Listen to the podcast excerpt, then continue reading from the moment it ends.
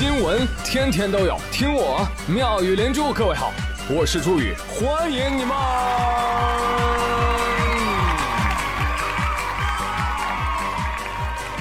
谢谢谢谢谢谢各位的收听啦！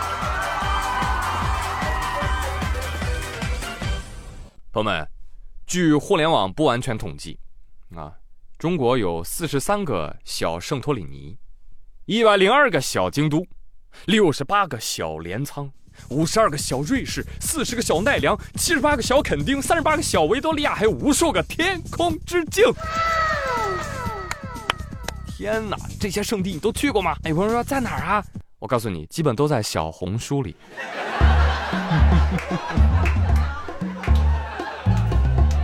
自信点儿，咱们中国的风景也不差，知道吧？只要滤镜加的好，不出家门，世界最屌。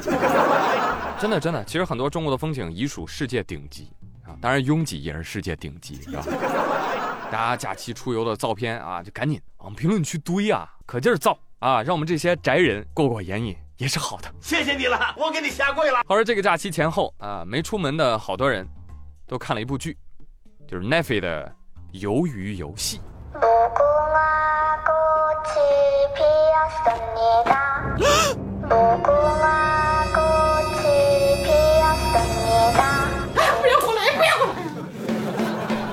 你看，互联网热搜一个接一个啊，跟不要钱似的。该剧讲述了住在双门洞的程其勋。哎，勋哥，你也住双门洞？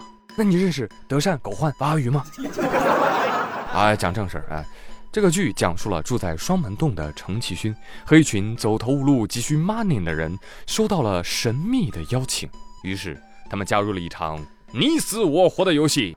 每一轮游戏都是韩国人小时候会玩的传统游戏，比如说一二三木头人，再比如说打弹珠。我他妈还说这是我们的传统游戏呢，是吧？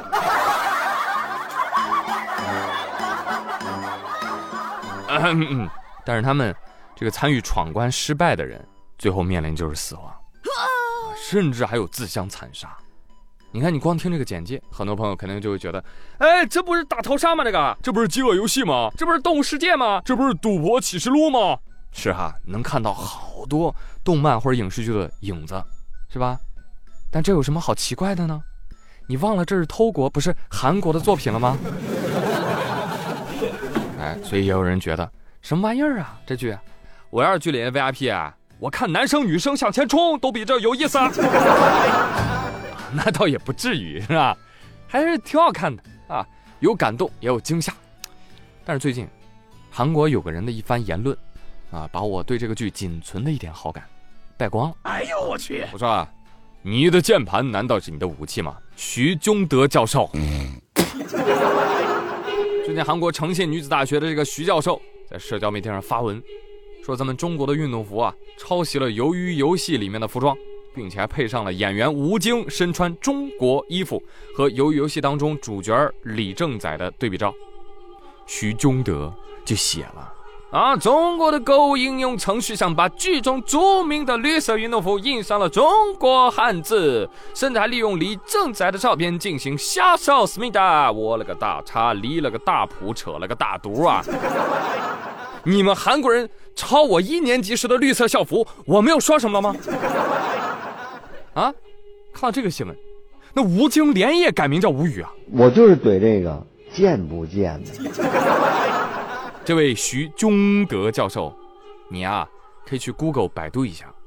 其实吴京所穿的那个中国运动服来自国货品牌梅花运动服，人家诞生于一九四七年。上世纪六十年代，梅花运动服就开始随中国体育代表团征战了，不仅见证了著名的乒乓外交事件，还曾被指定为中国代表队专用服装。所以，这位钟教授，你先搞搞清楚，谁先谁后啊？谁影响了谁呀？主仆爷孙，你搞搞清楚啊，好不好？别动不动就来碰瓷儿。照你这个逻辑。那你们拍了个电视剧，那里面所有东西都是你们发明的了，那花了个大鸡。不过这个瘦啊，也是个惯犯了啊。之前呃还在网上跳脚啊，说我们的汉服是他们的韩服啊，我们的泡菜源于他们的韩国啊，简直 shift。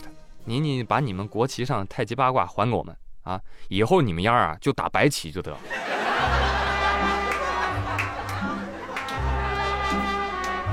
对吧？真的是这种销售，你搭理他一句啊，你就输了，你知道吧？为什么那么跳脚啊？是不是最近长津湖热映刺痛了南朝鲜敏感的神经？啊，我不介意再温习一下七夕白虎团。给我打，直接瞄准了，轰他娘的！真的是是咱的，咱绝对不能让；那不是咱的，咱也绝对不会认。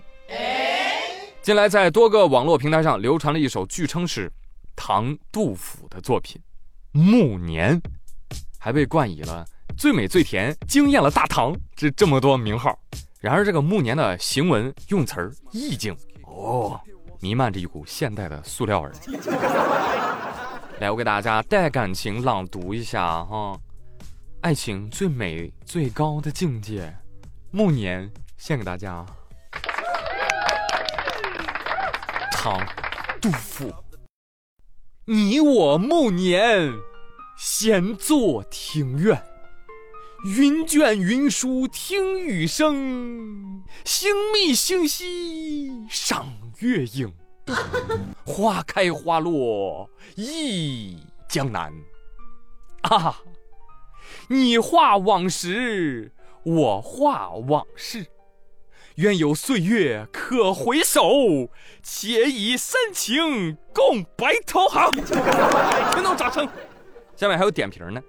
这首诗表达出了作者对自己的现在以及未来的美好希望，也表达了对生活中各种美好事物的喜爱。我洗你妈！对此，有专家站出来批评：“啊，这个作品作为的手法太拙劣了，无论是题目还是诗歌形式、内容啊。”暮年啊，这一看跟杜甫完全没有关系。杜甫呢，长于律史，而且越到晚年愈加炉火纯青，并且你想想，杜甫晚年什么心境？那忧国忧民呐，家事国事天下事，事事关心呐。你反观这个暮年，怎么了？还开始谈恋爱了呢？啊，这跟网络上常见的心灵鸡汤是一类东西啊，跟杜甫的诗歌境界那差远了。专家，您消消气，消消气。就这么个破诗歌，还用专家来鉴定啊？就这个破诗歌还能惊艳了大唐啊？大唐说：“哎呦，我操，我也太没有见过世面了吧！” 但是呢，啊，不管别人怎么说，我知道啊，这诗啊就是杜甫写的。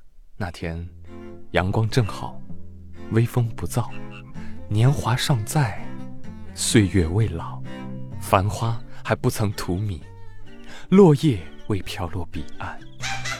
我就跟杜甫啊，把酒当歌，喝到兴起，感怀人生，他就写了这首佳作。啊，对了，我的这位朋友啊，姓唐，叫杜甫啊，唐杜甫。海参炒面，海参的？我叫海参，面是我炒的。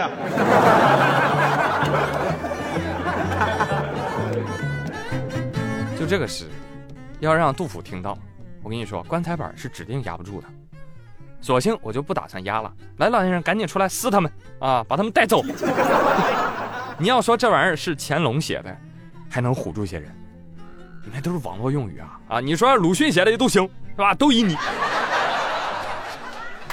这种无病呻吟、矫揉造作的东西，你说它是诗，哎，你特别的反感，对吧？但是要说这玩意儿改编成古风歌词，哎，一个个唱的还挺带劲，是不是？来给大家读首诗：蜀中大雨连绵。关外横尸遍野，你的笑像一条恶犬，撞乱了我心弦。是不是跟上文有异曲同工之妙？要说现在的这些古风词啊，你们发现他们是有规律的吗？啊，时间必须是千年，地点啊动不动就是天下，人物呢则多是谁人，起因常见离愁，经过都要徘徊，结果呢那就是伤啊。油腻的遣词造句糟蹋了诗情画意，建议大家没事的时候别读假诗，好吧？说到辨别真假，最近陕西西安有一段秦始皇在兵马俑广场上宣传国家反诈中心 APP 的视频走红了，有演员扮演的这个秦始皇随机盘查路人，哎，过来过来过来过来，你有没有下载这个？国家反诈什么来着？呃，国家反诈中心 APP 啊。哎，杨哥，你也搞直播？你也被陈警官连线过？既然你这么说，那一定是同道者。来，拿出来我看看。哎呀，没有，没有，来人，走走。给我拖去修长城。视频的策划者说啊，希望利用秦始皇这个 IP 呢，还有地域文化和诙谐幽默的方式来传递一些正能量。朋友们，别说我没提醒过你啊，一定要下载反诈 APP 啊，不然就拖去修长城啊，不修长城也得做成兵马俑。秦始皇说：“哎，对了，你们都听主语的就行了，下载这个 APP，知道吧？万一哪天我秦始皇打钱，你怎么办？是不是？啊，没下载的朋友拖下去，啊，处以用流量下载软件之刑罚。救命啊！真的，大家一定要小心啊！这年头骗子那无孔不入，防不胜防啊！还是前几天，山东德州乐陵公安发布了一段视频啊，就是乐陵的民警呢，还是为了宣传这个国家反诈 APP，走村入户来给村民宣传。然后民警呢就来到一户人家啊，一推门看到大妈在院子里面掰苞米。